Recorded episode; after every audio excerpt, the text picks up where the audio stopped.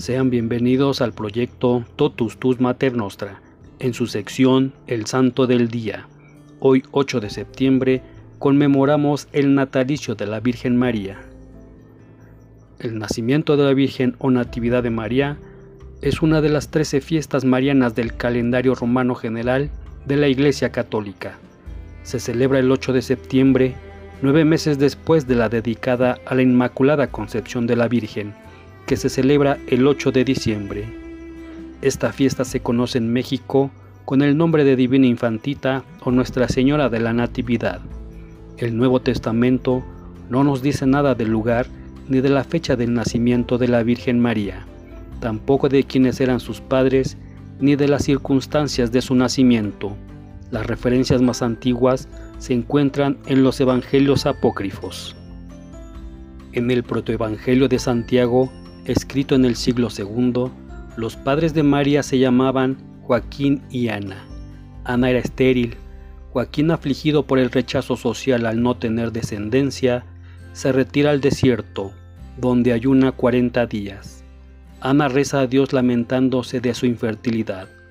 Un ángel se presenta ante ella y le dice que concebirá y dará a luz. Enseguida el ángel le comunica la noticia a Joaquín. Así el nacimiento de María se presenta como milagroso. Relatos análogos se encuentran en el Evangelio de la Natividad de María, en el Pseudo Mateo y en el Evangelio armenio de la infancia. Con el nacimiento de la Santísima Virgen María, es el anuncio jubiloso de que se aproxima la hora de la salvación. La Iglesia celebra esta festividad con alabanzas y acciones de gracias. Aquel nacimiento fue un misterio de bienaventuranza, señalado con privilegios únicos. María vino al mundo distinta de todos los otros hijos de Adán. No estaba desprovista de gracia santificante y no tenía inclinación al pecado, sino que era pura, santa, hermosa, gloriosa, adornada de todas las gracias más preciosas y convenientes para ella, la elegida para ser Madre de Dios.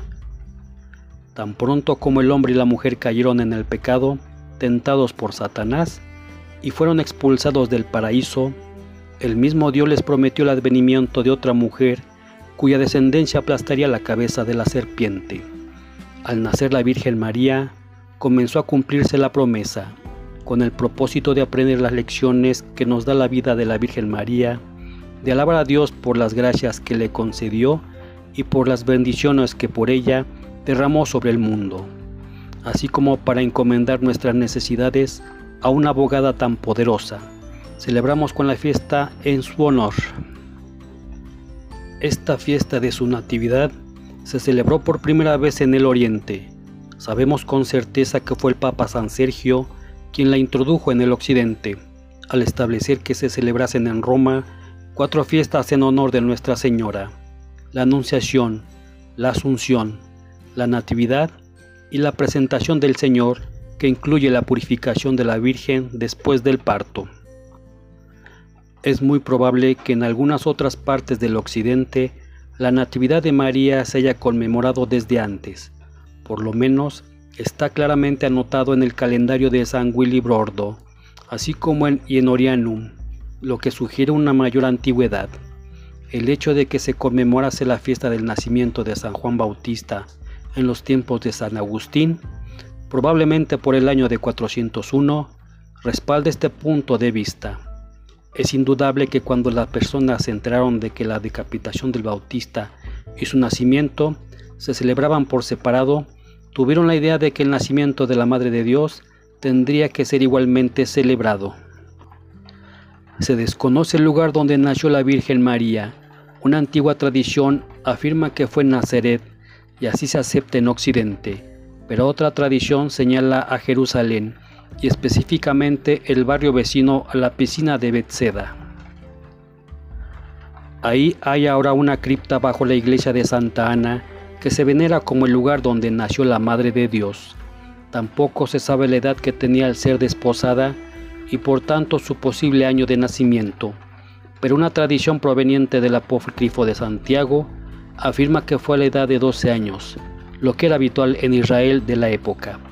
Si esto fuera así, Habría nacido hacia el año 20 o 18 antes de Cristo, pero téngase presente que el apócrifo de Santiago no es precisamente una fuente histórica muy confiable, aunque la tradición devocional tanto le debe.